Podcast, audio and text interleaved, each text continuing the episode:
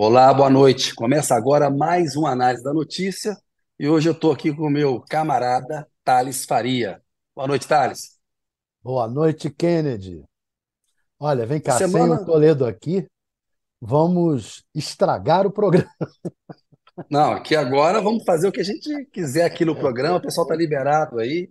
Vamos tocar o terror, porque o Toledo está curtindo as delícias do fim do verão europeu. Está lá na Escandinávia. Quem que está com saudade do Toledo? Entra lá no Instagram dele, só tem umas fotos conceituais. Só fico vendo os comentários, Thales. Parece que é Copenhague. Ele vai para Estocolmo. O cara tá no, curtindo as delícias do IDH alto lá da Escandinávia.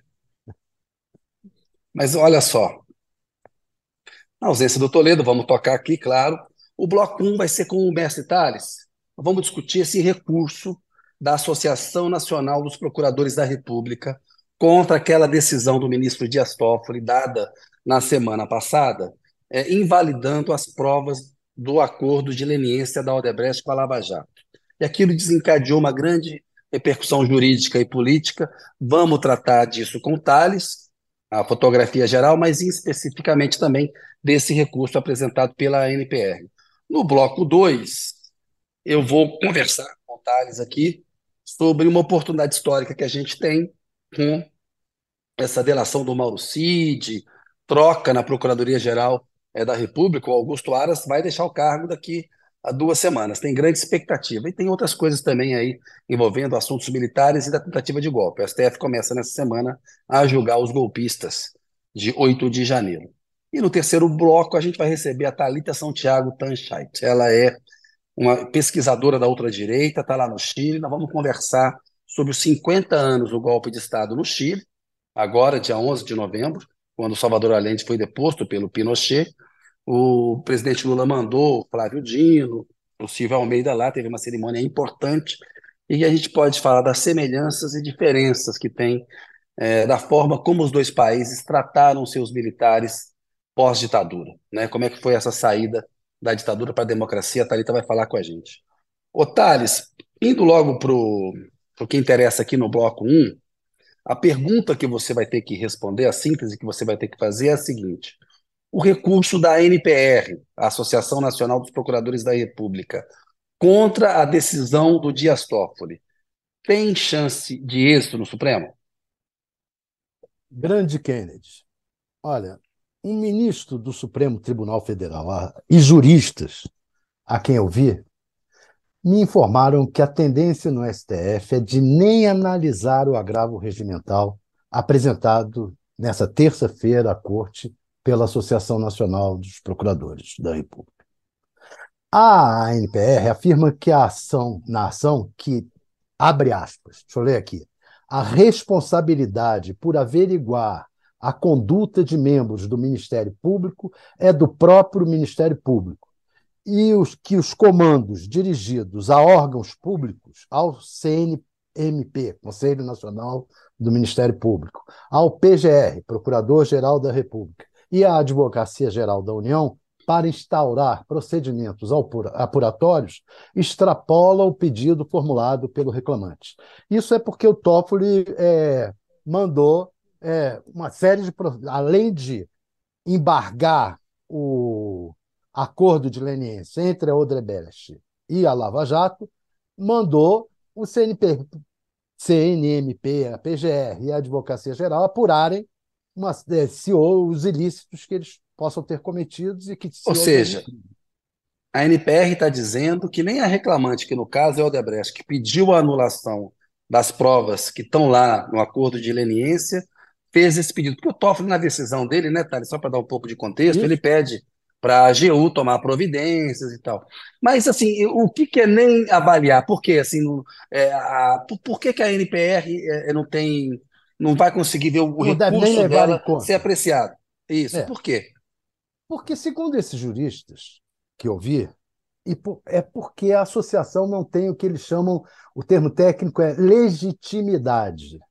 Eles explicam que o Código de Processo Penal não prevê a interveniência de associações que não sejam parte do processo. Esse tipo de acordo de leniência tem reflexos penais, portanto, é regido pelo Código de Processo Penal.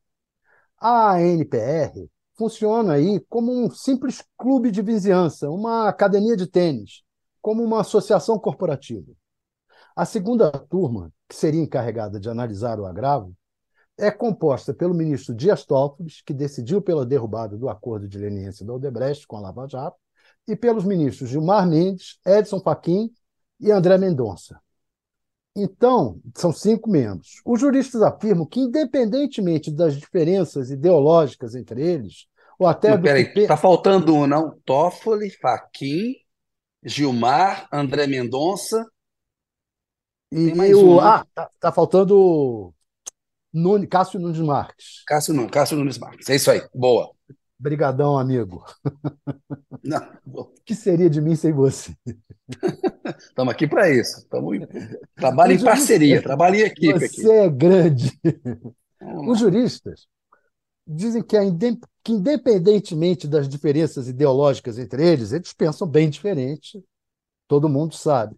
Ou até do que pensam a respeito da decisão do Toffoli em si, a questão sobre a intervenção de uma associação no processo é uma questão puramente técnica. Não cabe à NPR reclamar. Ou seja, não é Tecnicamente, parte. não é parte. Seria o Ministério Público. Tecnicamente, só quem pode recorrer é o Ministério Público Federal. Aí é outra questão. Vai caber ao Augusto Aras decidir se recorre contra a decisão do Toffoli. Entre, então, Tem uma 15 dias avaliação. no cargo só, hein? É, exato. Entre, então, uma avaliação política. É o momento para ele comprar essa briga? Há entre os procuradores da República quem defenda que sim, mas há também entre eles muitos que estão de saco cheio da Lava Jato, do Moro, do Dallagnol e companhia. Então, O essa próprio Aras, né? O próprio O Aras. próprio.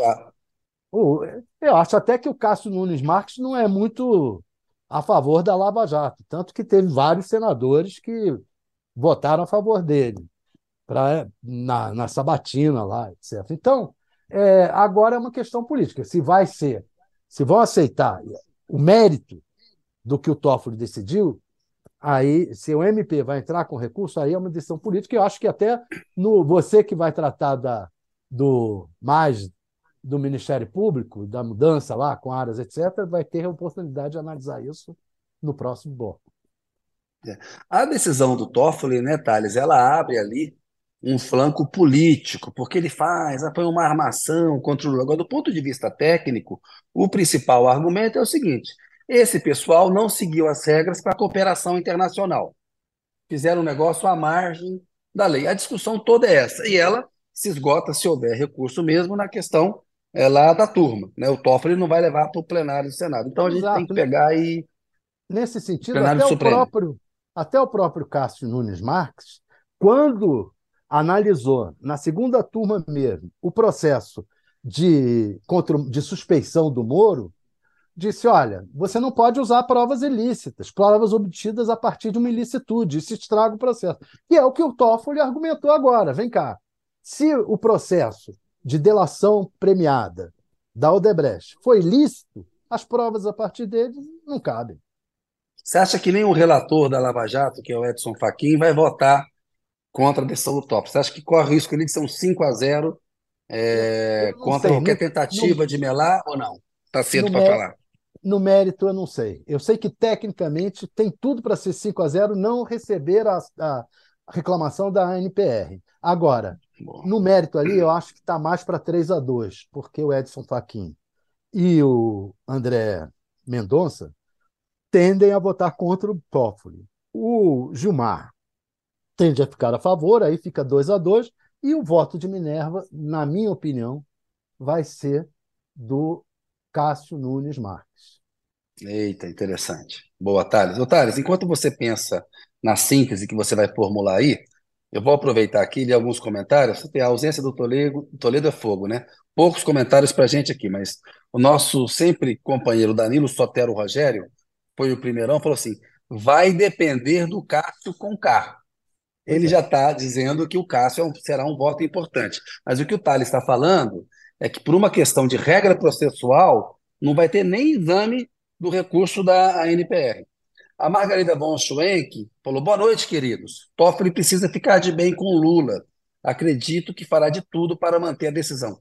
que é um outro contexto aí da coisa, né? A relação abalada entre o Lula e o Toffoli por questões que se passaram ao longo dos anos aí. É uma boa lembrança da Margarida. Sandoval Nogueira está mandando aquele abraço. Aquele abraço para você também, Sandoval. Eros Garcia, boa noite. Eliane Brito também. Cássia Gomes também. Fabiana Carvalho, boa noite. Pessoal agradecendo aqui. Ô, Thales, é, essa relação do Toffoli com, com o Lula também vai dar um certo pano para a manga aí. Vamos ver como é que ela vai se desenrolar. Só no contexto aqui, para lembrar o que a, a Margarida falou, o Toffoli ele acabou não autorizando a visita do Lula quando o Lula estava preso ao velório do irmão, o Vavá, que era um grande companheiro de infância do Lula, jogavam bola junto e tal. Disse que o Caixão deveria visitar o Lula numa unidade militar.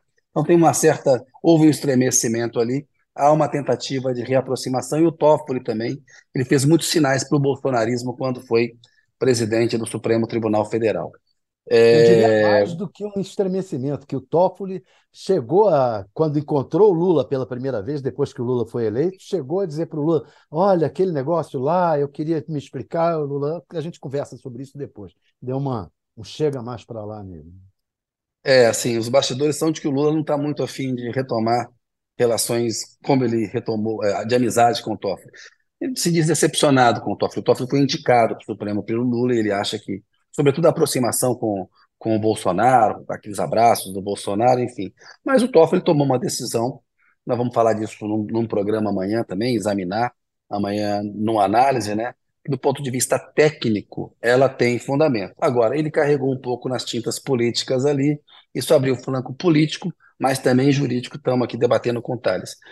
Doutor Thales, como é que ficou a tua síntese, então, para a gente seguir com o carro adiante? Olha, primeiro eu quero reclamar porque o, o Toledo, quando estava aqui, me ajudava muito nessa síntese, entendeu?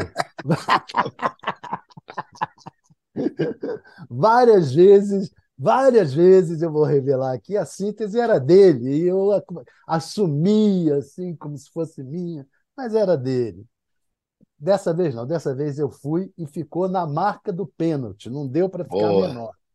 STF tende a nem avaliar agravo da ANPR que não integra acordo da Odebrecht. Ou seja, oh. se ela não integra o acordo, ela não é parte, não sendo parte, não dá para avaliar o agravo dela, porque não é, tecnicamente não é legítimo. Cravadinhos em 70 caracteres aqui. 75. Com 75, né? Toledo é bom de título. Toledo trabalhou no painel durante muito tempo e no painel tinha que fazer aqueles títulos curtinhos e escrever a nota curta, né? Ele então o Toledo é né? é treinado para síntese. Eu trabalhei também, mas o Toledo é mais treinado que eu. O Toledo é o pai do análise da notícia. Mestre Thales, síntese feita, vamos colocar aí a, a nossa enquete no ar daqui a pouco. É, tem mais aqui um comentário da Edilene Leandro. O Ara se meter a decisão do Toffoli sobre a Lava Jato, ele fecha a gestão como o pior procurador da história. Essa é a opinião da Edilene. Eu acho que já é o. Já é. Se meter, já é o pior. acho que ele já é. Se bem que teve é? aquele do Fernando Henrique, aquele dali, o engavetador geral da República, aquele era terrível. O Geraldo Brindeiro. Geraldo, Geraldo Brindeiro. Geraldo Brindeiro engavetou, engavetou muita coisa. Agora o Aras engavetou a pandemia toda do Bolsonaro, né? É verdade. Engavetou assim. Olha, se na pandemia o cara não conseguiu ver o crime do Bolsonaro com aquele negacionismo, né? Mas enfim. Thales, vamos seguir com a bola, bola para frente. O pessoal vai passar a enquete para a gente daqui a pouco. Eu passo agora a bola para você, porque o bloco 2 vai ficar por minha conta aqui. Você, cara, que tá com a bola aí, você tem que me fazer a pergunta, cara. Ah, é? Eu não sabia, não. Acho... Ah, não sabia. não sabia. Cara, você apresenta o dois agora, assim que funciona, cara.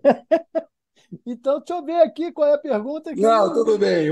Olha só, é, a pergunta que nós vamos ter que, nós vamos ter que responder, vou pedir para o Thales me ajudar também a responder essa daí, é que oportunidade histórica podem oferecer a delação de Mauro Cid, a troca na PGR e o começo do julgamento de golpistas no Supremo Tribunal Federal. Né? Então, Thales está me perguntando isso, eu vou responder. Isso, da próxima eu prometo que eu pergunto. Amanhã. Olha só, Thales, assim, o que, que aconteceu? A gente teve aqui, e nós vamos falar disso adiante com a Thalita, que está lá no Chile, uma transição da ditadura em que imperou a conciliação. Né? A lei da anistia em 79, ela perdoou os crimes conexos dos militares, por extensão, ou seja, os torturadores não foram, é, é, não puderam ser responsabilizados. Muitos anos depois, o Supremo decidiu que era isso mesmo, que não dava para punir torturador e militar que tinha cometido crime na, durante a ditadura, porque a lei da anistia valia para os dois lados. Né? Isso é, foi para lá, 1985 vem a redemocratização, o Tancredo, nós estamos aí há 38 anos na democracia. O Ministério Público já tentou algumas vezes, como algumas ações é, de cunho civil, dizendo que alguns desaparecidos continuam em, em, em sequestro permanente, em cativeiro permanente, mas nunca prosperou para valer uma punição a os militares brasileiros que golpearam a democracia em 64. Vem o Bolsonaro, esse pessoal abraça o, o, o, Bolsonaro, a gente viu que foi essa simbiose das Forças Armadas com o bolsonarismo de 2019 a 2022 e o preço que as Forças Armadas estão pagando.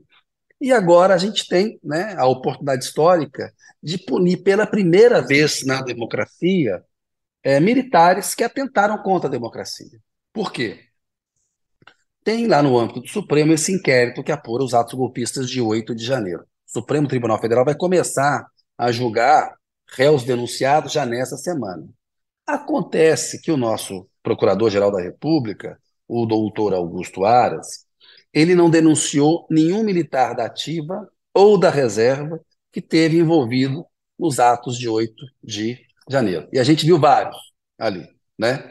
Então, o Aras não, denunciou policiais militares e denunciou civis golpistas. Então, por hora, não tem uma denúncia para ser analisada no Supremo contra um militar da ativa da reserva. No entanto, aí há uma apuração, há uma expectativa grande no Supremo e no Ministério Público Federal, na cúpula do Ministério Público Federal, que com a troca do Aras, você abra uma oportunidade para o Ministério Público Federal, no caso a Procuradoria-Geral da República, porque ela que está atuando no inquérito no âmbito do Supremo, denunciar militares da ativa e da reserva.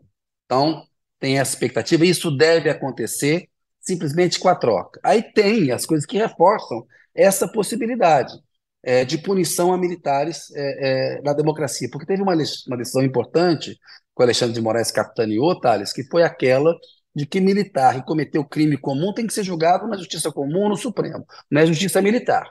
Crime militar é uma coisa, examinado pelo STM. Crime político, crime contra a democracia é outra coisa, não é crime militar. Portanto, tem uma janela para a gente punir militares golpistas. E um compromisso é, que aí a gente vai ter que cobrar do ministro da Defesa, que está dizendo o seguinte: estamos esperando a apuração da, da, da Polícia Federal e o andamento do processo no, na Justiça. Depois disso, isso. nós vamos também punir. Então é isso esse, aí. Isso é um compromisso que vai ter que é ser um cumprido. Né? Que é do José Múcio, que é um conciliador, que fica ali, mas falou. A declaração está dada, como bem lembrou o Thales. E aí, para reforçar essa oportunidade histórica, Thales, a gente tem o quê? Tem uma delação do Mauro Cid, que é um tenente-coronel da Ativa, que fez, homologou agora uma delação, o Alexandre de Moraes aceitou, ele vai abrir o bico. E aí, ele pode trazer muita coisa sobre o roteiro do golpe, sobre militares que participaram do governo Bolsonaro, da ativa e da reserva, que tiveram envolvidos com a tentativa de golpe de Estado em 8 de janeiro. Porque toda a linha de investigação da Polícia Federal e tudo que o inquérito está mostrando para a gente é o seguinte: 8 de janeiro não foi um golpe, uma tentativa de golpe surpresa, como escreveu o Celso Rocha de Barros. Não viraram para o Bolsonaro e falaram que Bolsonaro, surpresa, tem um golpe de Estado aqui para você. Isso foi construído. Né? Então, a, a, delação do Mauro Cid oferece essa oportunidade e o próprio julgamento. E temos aí mais uma novidade que hoje está na capa do UOL, na manchete é, do UOL, que é a investigação da Polícia Federal sobre o Braga Neto, a atuação dele na intervenção federal no Rio de Janeiro durante o governo Temer e eventuais crimes cometidos, né? Em licitação, corrupção passiva, ativa, relação com pessoas envolvidas em casos de corrupção. A gente viu o que o pessoal tentou fazer no Ministério da Saúde durante a pandemia, que se montou ali a tentativa de comprar vacina meio fajuta, né? E tal. Então, tem todo um ingrediente que pode oferecer uma oportunidade para a gente punir pela primeira vez é, militares golpistas, porque isso muda a forma como eles vão se comportar em relação ao seu papel constitucional, Thales.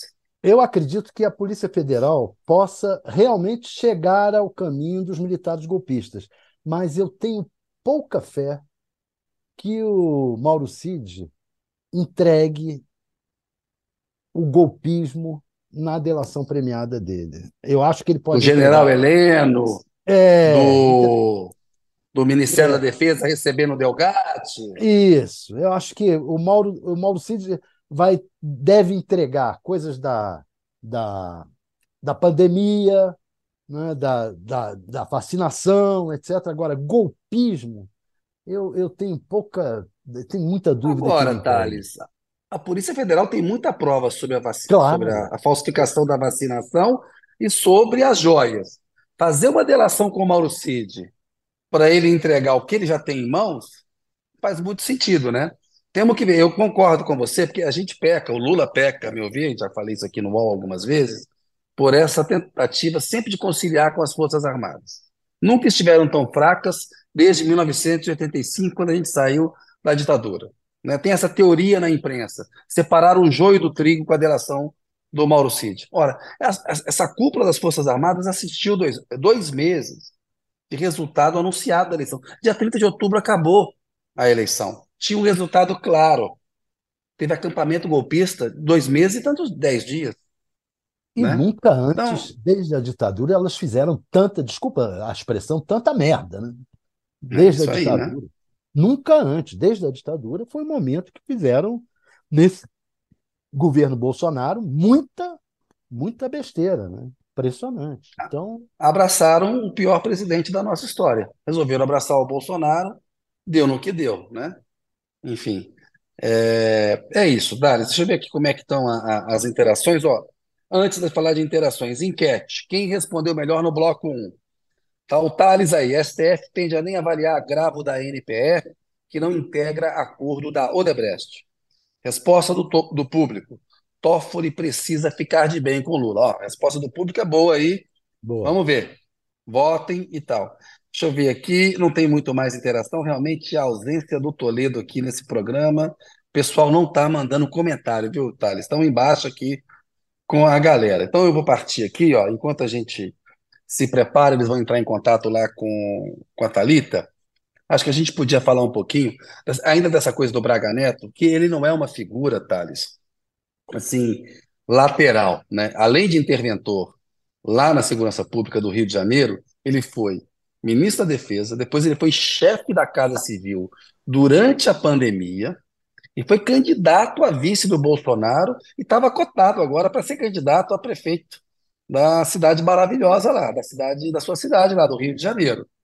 E vem agora uma investigação em que o TCU aponta irregularidades em vários contratos e contatos do Braga Neto com investigados. Ó, a Thalita está entrando aí, está vazando um áudio dela aqui, ó, tá com a gente aqui, está quase pronta, aí o pessoal está preparando ela para a gente ir para o bloco 3. E ele então, coordenou vou... a pandemia. Ele, ele foi o grande coordenador, mais até do que o Pazuello. E, estranhamente, a CPMI, a CPI da pandemia, não, do, da Covid, não pegou ele, não bateu nele, fugiu de, de chegar a ele. Então, nesse, nessa oportunidade de se avaliar a questão dos militares, o, o Braga Neto é uma figura central. É. E a gente sempre sofre com isso, né? Na pandemia, todo um cuidado para tratar o Braga Neto na CPI dos atos golpistas agora. Não responsabilizar as instituições. A gente sabe que no direito a responsabilização é individual, você tipifica claro. a conduta e o crime cometido pelo acusado. Ninguém está dizendo que, vamos, que as Forças Armadas vão ser acusadas de homicídio, de tentativa de golpe como um todo. Agora, elas flertaram com o golpismo, toleraram e protegeram acampamentos golpistas durante dois meses e protegeram na noite do 8 de janeiro lá impediram a prisão lá de parentes, amigos de generais. Nós vamos tratar disso com a Thalita daqui a pouco, que está se aquecendo para entrar aí. Ó, a Fabiana Carvalho está dizendo: perfeito, meninos, foi mesmo um governo desastroso. É, Heloísa Bernardo, os militares têm que se recolher nos quartéis. Que é a grande discussão, né, Thales? É a questão do papel constitucional que eles têm que ter, não de tutores da vida civil. Né? mas desde a proclamação da República, desde antes, desde a proclamação da República, o fator militar sempre procurou é, é, tutelar a vida civil e a gente tem que virar essa página aí. Pessoal, queria ver se a Thalita está pronta para entrar com a gente aí, se vocês podem já colocá-la aí. Aí a Thalita. Oi, Thalita. Boa noite para você. Olá. Oi, Kennedy. Boa noite. Estou aqui com Boa Thales noite, Faria. Thalita. Eu sou Thales, quase seu xará. Oi, Thales. Boa noite. Pois é, eu estou vendo aí Fátima Silveira. É, é minha, assim. minha esposa, minha mulher. Esse computador é dela. Thales Thalita, trabalhando, está no home office. A Thalita São Tiago Tanchait, ela é doutora em ciência política pelo Instituto de Estudos Sociais e Políticos da Universidade eh, do Estado do Rio de Janeiro e professora no Departamento de Política e Governo da Universidade Alberto Hurtado, em Santiago, do Chile, lá na capital do Chile.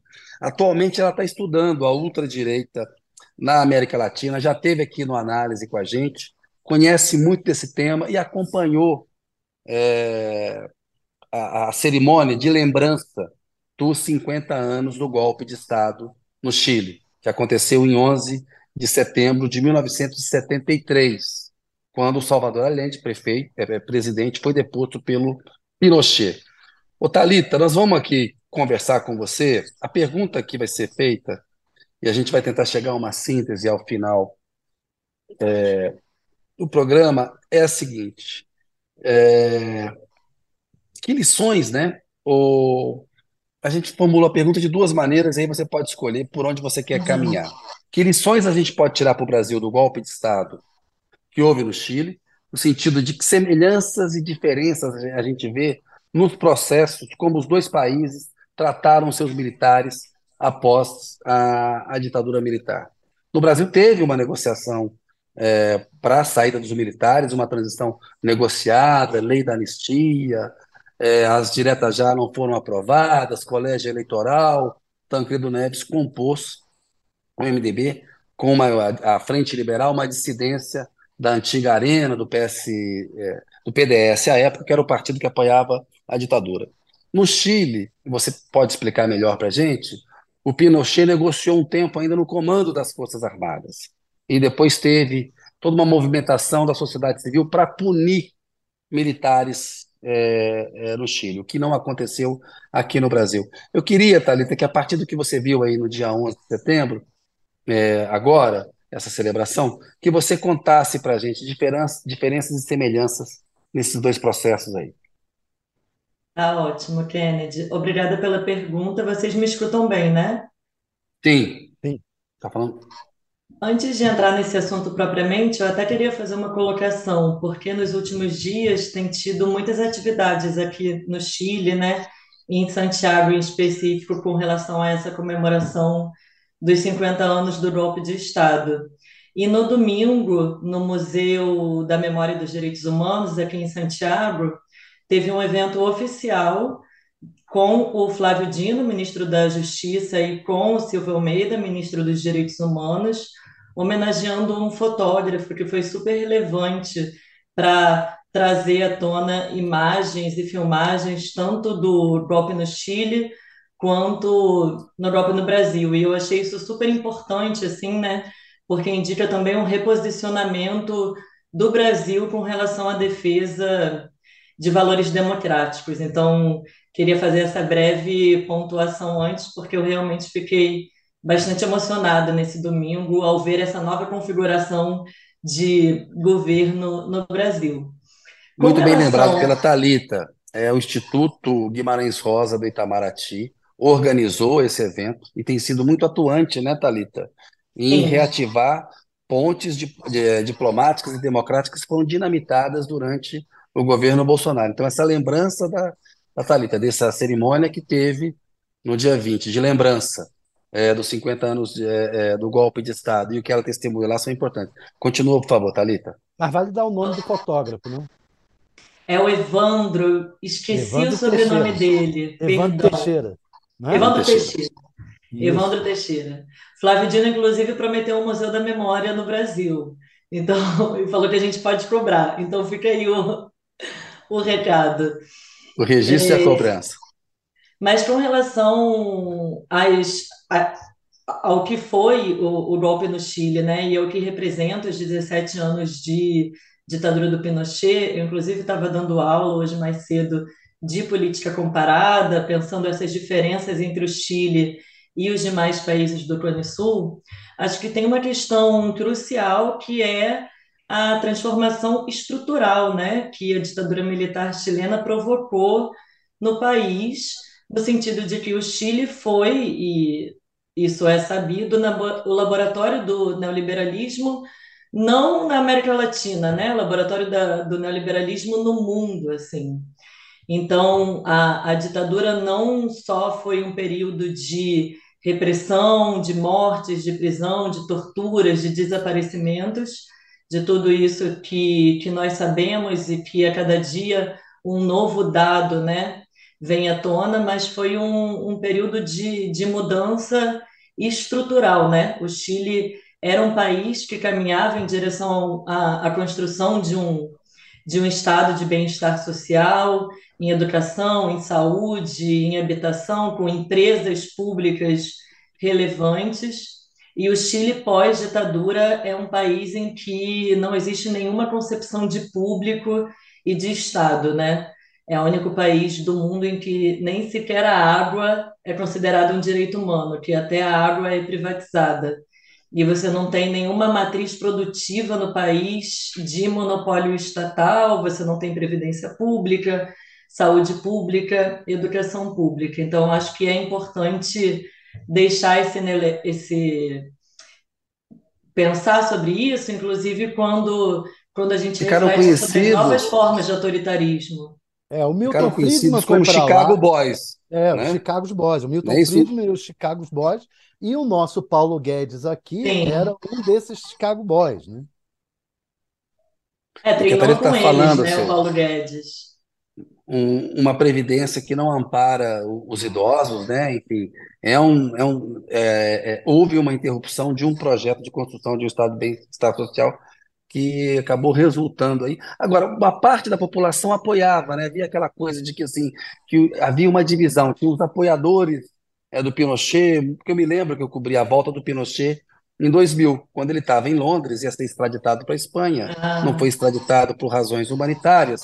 Eu estava no aeroporto de Santiago quando ele chegou, Talita.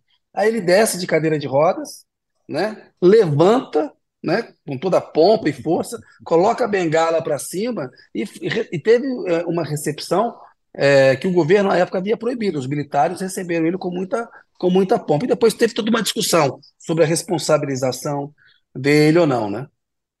A gente não pode esquecer que no plebiscito de 1988, que pôs fim à ditadura no Chile, o Pinochet recebeu o apoio de 44% da população, né? É isso aí. Que curiosamente foi a mesma cifra que José Antônio Cast recebeu nas eleições presidenciais de 2021, quando competiu contra o Gabriel Boric. E acho que é importante colocar isso porque nas eleições presidenciais de 2021, essa divisão entre democracia e autoritarismo também se fez muito presente. Então, realmente, houve um respaldo ao projeto do, do Pinochet, ao projeto autoritário, né, entre uma parcela importante da população. Só para fazer mais uma, um link com o Brasil, o Pinochet, é, antes de se tornar, de dar o golpe, né, ele foi chamado para a, a greve, para abafar a greve dos caminhoneiros lá. Quer dizer, o exército foi chamado para isso. E aqui é, se falava muito em usar o exército na segurança pública e se tentou, inclusive, um dos planos do golpismo que a gente vê agora do Bolsonaro era fazer uma GLO, ter aquele 8 de janeiro, aquela bagunça toda, e fazer uma GLO em que o exército seria chamado e aí não saía mais. É, se você consegue casar isso, aí fica realmente muito complicado, né? Mas, Thalita, vamos lá. Assim, é, fala um pouco mais dessa transição negociada no Chile, mas que também resultou em punição aos militares. Eles não viraram a página como o, o Brasil virou. Explica um pouco isso para gente. Pois é, essa que é a ambiguidade, né, da, da transição chilena, porque em, em comparação com a, com a brasileira, né, porque a transição brasileira, a gente, por um lado, tem a Constituição de 88, né, que é um, que é um grande ganho do nosso processo de, de transição à democracia, enquanto aqui no Chile eles mantiveram a Constituição de 80, Constituição feita em ditadura pelo Pinochet. Só que se você pega essa questão dos, dos militares, né, e do, da, das violações sistemáticas de direitos humanos cometidas durante a ditadura, aqui você tem realmente um processo bem, bem mais avançado do que, do que o caso brasileiro. Mas a impunidade aqui é muito alta ainda. Eu diria que o Chile está muito distante de ser, por exemplo, uma Argentina, né? No que diz respeito a, aos julgamentos dos militares e dos agentes do Estado com relação às violações de direitos humanos. E muitos militares que foram condenados conseguiram prisão domiciliar, têm regalias em presídios específicos, muitos continuam impunes, muitos entraram para a política logo após a, a transição e, e têm foro privilegiado, né, e tiveram foro privilegiado. Então, acho que tem suas ambiguidades, assim. É porque nessa questão específica, o Brasil é o pior caso, né? Com relação à, à condenação de, de militares e agentes envolvidos na ditadura militar mas também não acho que o Chile é um modelo, está longe de ser um modelo, assim. A ditadura foi de 73 a 1990 e depois do Pinochet ainda continuou no comando das Forças Armadas quando a ditadura havia acabado. Teve um período de tutela ainda muito clara dele no comando das Forças Armadas, não é isso, Thalita? Sim, até final da década de 90. E o, o Pinochet, ele instituiu os senadores biônicos, né? que estiveram até início dos anos 2000 no Senado. E aí indicado, indicados pelas Forças Armadas, assim. Ele fez uma engenharia institucional, assim, na antessala, né, da democracia, que permitiu a manutenção do status quo do autoritarismo, né, do neoliberalismo autoritário instituído em ditadura durante muito tempo, é, durante, eu diria até hoje, em alguma medida, né? Esse, esse legado se faz muito presente. Não só o legado autoritário, mas o legado do neoliberalismo autoritário, assim. E teve essa, essa tentativa frustrada de transformar esse status quo no, no ano passado, no processo constituinte, que acabou fracassando, assim. Então, o país está tá num rumo muito incerto nesse momento. E a ultradireita aí, Thalita? A gente viu aqui no 8 de janeiro uma tentativa clara de golpe, né? Tem uma investigação aqui que pode punir os militares golpistas pela primeira vez na democracia, né? A gente está vendo aí que tem uma investigação e eventualmente pode acontecer por vias tortas algum tipo de punição a essa mentalidade golpista que permanece ainda no Brasil, na formação militar e tal. Aí no Chile, qual é o tamanho da ameaça da ultradireita ao Boric? Ah, você vê a possibilidade de um retrocesso institucional no Chile ou não? Ontem, nas comemorações do 11 de setembro, é, organizadas pela Presidência da República, é, nenhum integrante do alto escalão das Forças Armadas topou participar. Todos foram convidados formalmente e não participaram. E os partidos de direita no Chile, tanto da direita convencional quanto da ultradireita, tampouco toparam participar. E o que a gente tem visto nos últimos meses aqui, por parte de todo o campo político da direita, é, é uma justificativa do golpe, dizendo que o golpe era necessário para frear é, a catástrofe que era o governo Allende. E assim, eu estudo Chile há 10 anos e eu nunca vi um discurso tão contundente e de tanta defesa do golpe quanto eu tenho visto atualmente. Assim, acho que esse esse realmente é um dado muito importante, né? Thalita, então, e, e como a... Perdão? Eu te pergunto, comparativamente, é que a gente está acostumado a falar assim: olha, nós fizemos uma besteira aí com a anistia, porque acabamos não punindo os torturadores, etc. E a coisa. E eles estão aí. Está aí o Bolsonaro defendendo a tortura, etc. Mas, pelo que você está falando do Chile, eles também não, não, não resolveram a, a questão da ditadura deles, e eu não sei se comparativamente eles acabaram é, fazendo até pior do que a gente, pelo que você está dizendo aí. Qual é a sua visão de deles? Fizeram pior do que a gente? É, e é importante falar também, quando a Thalita fala em comemorações dos 50 anos, é a comemoração de que a democracia foi restaurada em 1990 e é uma data de memória histórica. Está se lembrando o que aconteceu para aquilo nunca mais voltar a acontecer. É por isso que a extrema-direita e as Forças Armadas não foram as comemorações, entre aspas, por assim dizer. Porque, na verdade, o que tem é uma cerimônia é, de memória histórica sobre o que aconteceu para que não seja esquecido, né, Thalita? Mas as Forças Armadas não irem é um desafio à democracia Isso. vigente. Isso. Né? É, é até mais perigoso. É, eu estou falando comemoração porque eu estou traduzindo automaticamente de como eles têm falado aqui, né? E aí eu entendo que, que para o público brasileiro é importante realmente esse esclarecimento. É, eu não diria que que eles fizeram pior ou melhor, porque eu acho que a gente está falando de dois contextos muito distintos do próprio processo de golpe, de ditadura, de sistema político e partidário, assim. Só que o que eu acho que é importante é desmistificar essa ideia de que o Chile é um país extremamente desenvolvido, um país que tem todos os seus problemas resolvidos, um país que tem uma democracia estável e que entende a separação de poderes e que não existe uma ameaça fascista rondando o país, assim. Muito pelo contrário, se a gente pega o novo processo constituinte que está acontecendo agora, né? O Chile agora tá, tem uma Assembleia Constituinte aprovando um texto constitucional que vai plebiscito em dezembro. Esse, essa Assembleia Constituinte, a maioria dela é da ultradireita, né? é o partido com, com maior número de representantes nessa Assembleia, assim. Então, e com vínculos diretos com o pinochetismo, né?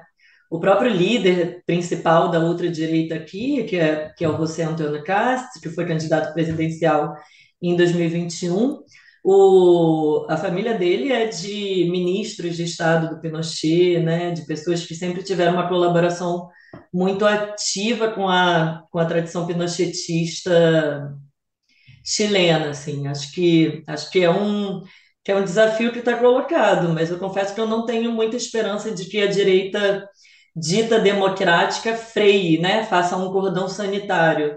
O que a gente tem observado aqui é uma direita dita democrática cada vez mais afim e cada vez mais se misturando com a ultradireita, e, inclusive nessa, nesse revisionismo e negacionismo com relação ao, ao golpe de 73 e ao Salvador Allende. Agora, Thalita, já teve uma rejeição a uma proposta de, de nova Constituição no Chile. Você está dizendo que essa nova Assembleia Constituinte ela é composta pela outra direita e tem que ir a, a, a plebiscito a proposta. Você acha que pode ter um projeto, um, um, veto de parte a parte aí, ser vetada também essa, essa Constituição da outra direita, ou você acha que essa tem chance de ser a, aprovada? Você tem dado de, tá dado de pesquisa mostrando como isso isso está aí, por que, que a outra não foi aprovada? Os dados mostram que essa provavelmente vai ser vetada também porque. E aí fica a de 80. Que fica de 80. Mas essa de agora, que eles estão aprovando, é pior do que a de 80. Então, assim, questões mínimas que tinham avançado é, é, nas reformas constitucionais feitas à Constituição de 80 estão sendo retiradas, assim. É, é, é uma coisa que, entre essa que está sendo aprovada e a de 80, é melhor que, que fica de 80 mas parece que vai que vai ser vetada, porque o mal-estar com a política aqui no Chile é muito, muito, muito alto, né? O, a antipolítica, o anti-establishment. Vai ser um impasse, então, né? As duas constituições negadas. É um país no impasse. É um país que não tem partidos políticos e lideranças capazes de canalizar conflito e de expressar preferências políticas, né? A gente pode dizer o que quiser do Bolsonaro e do PT, mas ambos expressam preferências que existem na nossa sociedade e no nosso eleitorado, né? No Chile você não tem isso. Então você tem um descolamento total. E aí por isso é veto, é rechaço, é o que a gente chama de voto de castigo, né? É, ao governo ou a, a bola da vez, assim. Ô, Thalita, e haverá eleição em 2025, né? Foi em 2021. É, como que está indo o governo Boric? Como que você vê é, a força com que a atual administração vai chegar na eleição em 2025 no Chile? Bem, é um governo muito muito difícil, né? Porque é um governo que eles têm minoria no parlamento e que eles têm uma, uma direita que tem atuado de forma muito muito coesa, né? Todo o campo político da direita para não permitir que nenhuma agenda do governo seja aprovada. Então, não tem nenhuma capacidade de negociação com a direita, assim. Eles têm uma demanda. Ah, você precisa tirar tal ministro e a gente aprova. Aí o governo faz isso. Aí eles têm uma nova demanda e eles têm uma nova demanda. Então é um, um desejo de interdição muito forte, assim. Agora, eu acho que é um, um governo muito complicado, assim, também, sabe? É, acho que existem algumas coisas que eu fico meio, assim, não é possível que tenha tanto amadorismo, assim, sabe?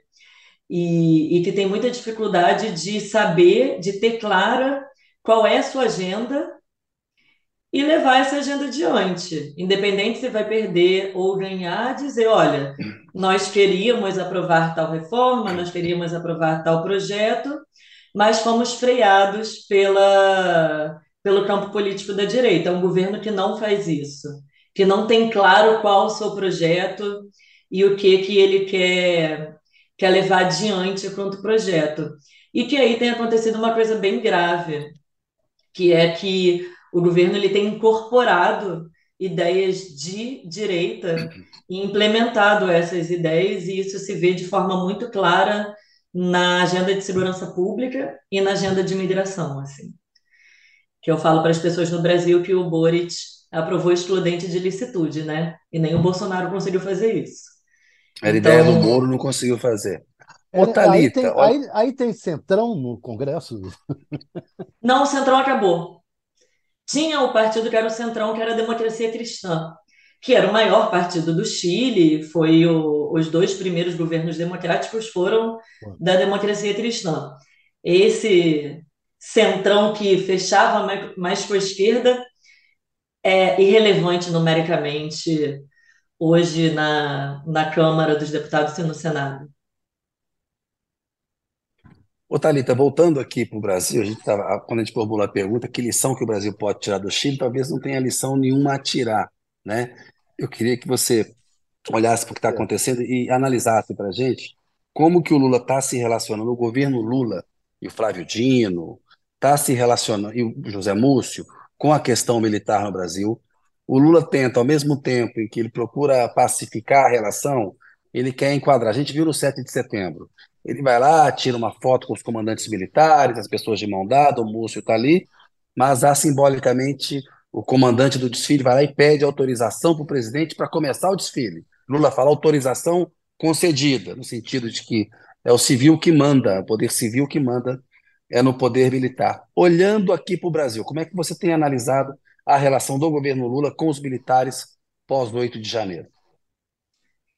Eu acho que no caso brasileiro a gente tem um problemaço que é o nível de aparelhamento, né, que ocorreu durante os últimos quatro anos de governo Bolsonaro. Assim, eu acho que essas investigações, né, que o Flávio Dino tem liderado, eu tenho a impressão que elas ainda estão na metade, assim, porque cada dia tem um fato novo, tem um acontecimento novo, tem algo para para ser revelado e para e para sair à tona, assim.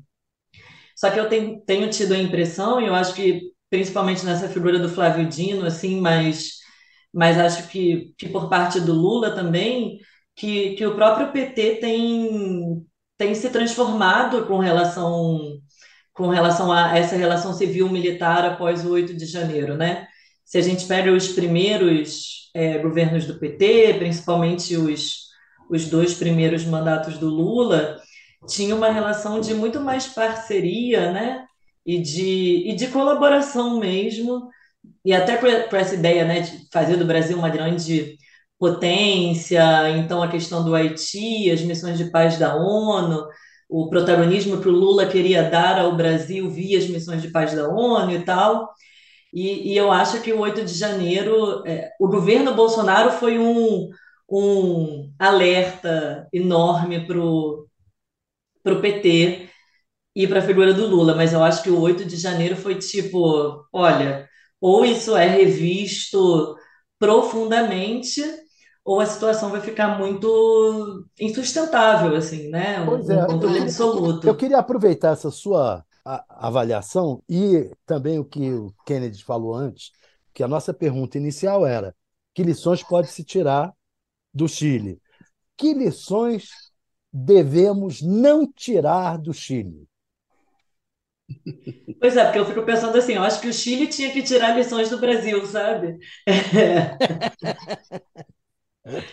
que lições não devemos é, tirar do Chile? Essa eu... ambiguidade chilena, ela não serve de lição para o Brasil, né? Essa ambiguidade como foi tratada, você acha? Essa ambiguidade chilena não o serve de lição para o Brasil. Poder dos militares.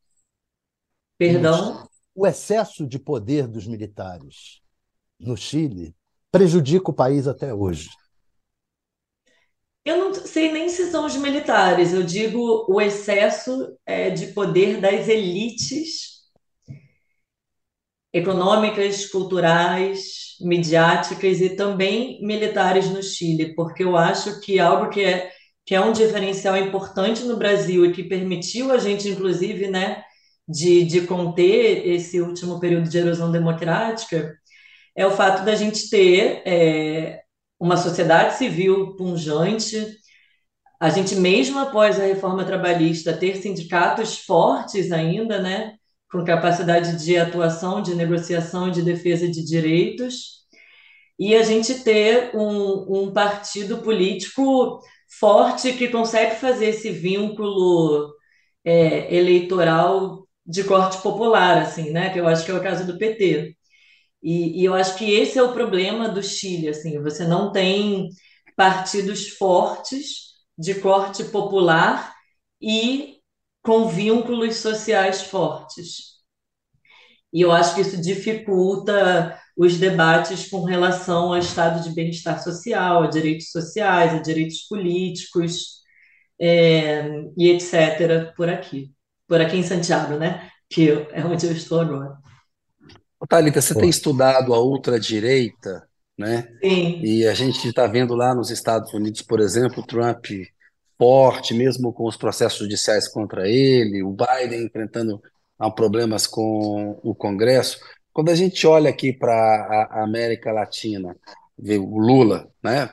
Chegou ao poder. A ultradireita continua sendo uma ameaça para o Brasil, para a América Latina? Você falou aí do Chile, está muito claro que no Chile me parece que sim. Mas nos seus estudos, quando você olha aqui para a América Latina, que impressão que você tem? Então, o que nós dizemos é que é, a, houve uma fase na, na América Latina de emergência da ultradireita, e nós estamos falando agora de consolidação da ultradireita, né? E essa consolidação é, diz respeito a líderes e a partidos, mas diz respeito também à, à normalização das ideias da ultradireita no debate público nacional e regional. Então, bem, acho que o principal caso que a gente tem atualmente, que está todo mundo ansioso querendo saber o que vai acontecer, é a Argentina, né? Com o caso do Javier Milei, mas eu acho que nós podemos dizer que, do ponto de vista político partidário, a ultradireita veio para ficar.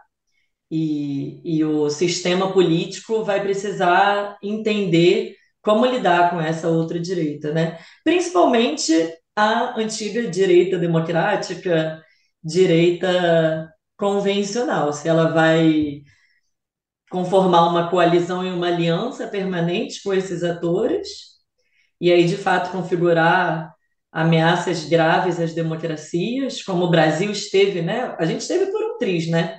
É que agora a gente está respirando, mas a gente esteve por um triz ou se a, essa direita mais tradicional de fato vai jogar o jogo da democracia, assim. Eu acho que é uma coisa que está em aberto ainda, mas eu não tenho dúvidas em que aberto aqui no Brasil. Em aberto aqui no Brasil, você em acha? Em todo canto. Em todo canto.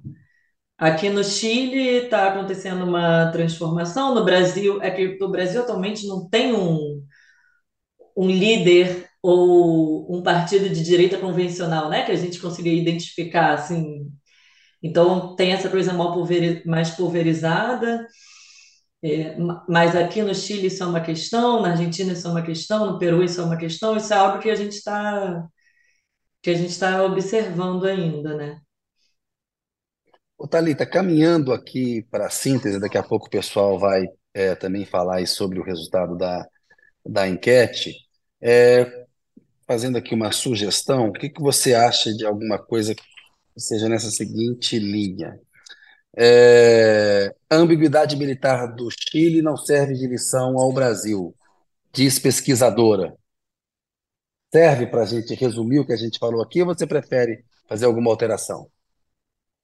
A ambiguidade, que sentido que vocês querem dizer isso? Que eu estou tentando. Como foi tratada a questão militar, né? Que você falou, ao mesmo tempo que puniu, tem ali foro especial, alguns privilégios para os militares. Senadores biônicos. Senadores biônicos. Que não foi, por exemplo, é uma resposta clara como a Argentina. É uma resposta mais ambígua e não é uma resposta completamente de conciliação como foi a, a brasileira. Eu acho que é uma resposta que não nos serve. De, assim, em, em absoluto. Talvez algumas políticas de memória né? Uhum. É, que eu acho que isso, que, que isso é um ponto super débil do Brasil, né? Com relação a como você conservar essa memória, você ter espaços de memória, né? É, isso é praticamente inexistente no Brasil e aqui isso foi isso foi bem feito assim. Mas do ponto de vista hum? no Chile dá para falar que é uma que foi feita com ambiguidade? Dá para a gente usar esse termo, você acha? Sim, é, o problema, eu acho que para entender melhor o, o, Kennedy, talvez seja ambiguidade com os militares no Chile é, não serve de lição ao Brasil. Não é ambiguidade militar, é ambiguidade no trato com os militares, ambiguidade com os militares. É. Ou resposta do Chile à ditadura não serve de lição ao Brasil também, né? É. Uma coisa direta. É mais né? objetivo. É. Eu, eu prefiro Enfim. isso, assim, é. porque. Você prefere? Então, aqui tem que ter o aval Resposta do Chile à ditadura não serve de lição ao Brasil, diz especialista. Ótimo. Pode Exato. ser? Pode então, ser. Ô, Thalita, infelizmente o tempo aqui acabou, a gente tem que se despedir de você. Quero agradecer muito é, você ter aceitado o convite, tem acompanhado aí teu trabalho no Chile, vejo as coisas nas redes sociais aí. Parabéns, vamos numa próxima oportunidade voltar a falar dessa questão da ultradireita, dessa ameaça que é importante a gente estar sempre atento aí. Te agradeço muito, viu? Tá ótimo. Um abraço para vocês. Um abraço, boa noite. Um abraço. Boa noite. Obrigada, Thales e Kennedy. Valeu. Olha só, mestre Thales, encerrando aqui o programa, você foi bem na enquete. 67% ficaram com a sua resposta. Que eu vou recuperar aqui onde que ela está. Cadê? Está lá. 32% ficaram com a resposta é, do, do público. É que é a seguinte, ó, o recurso da NPR contra a decisão do Toffoli tem chance de êxito no Supremo? Resposta do Tales. STF tende a nem avaliar agravo da NPR e não integra acordo da Odebrecht. No bloco 2, ficou a síntese que o Tales me ajudou a fazer, a pergunta que ele me fez. Troca na PGR dará chance de punir militares pela primeira vez na democracia. Tomara que não perca a chance, né, Thales, a chance será dada. Né? É verdade. E olha, e... Ele, fez, ele, escolheu muito mal o tempo inteiro. Os, do primeiro governo, ele escolheu mal ministros do Supremo, escolheu mal PGR, escolheu muito mal o tempo inteiro. Né? Tem, tem que pedir para o Alckmin indicar, ministro é. do Supremo e PGR. Né? Como ex-tucano, os tucanos indicaram melhor. Essa é a piada no PT. O PT não sabe indicar ministro do Supremo. Bloco 3, com a Thalita São Tiago Tanchait. Que lição o Brasil pode tirar da lembrança dos 50 anos do golpe de Estado no Chile? Olha a resposta da Thalita. Resposta do Chile à ditadura não serve de lição ao Brasil, diz especialista. Mestre Tales, encerrada aqui a nossa, nossa participação hoje, amanhã vamos continuar defendendo aqui os trabalhos aqui na ausência do Toledo, que está de férias, merecidas férias. Então, aquele abraço para você, até amanhã. Até amanhã, Kennedy. Um beijão para os nossos espectadores e amanhã participem novamente. É isso aí. Beijão para os analyzers. Boa noite. Até amanhã.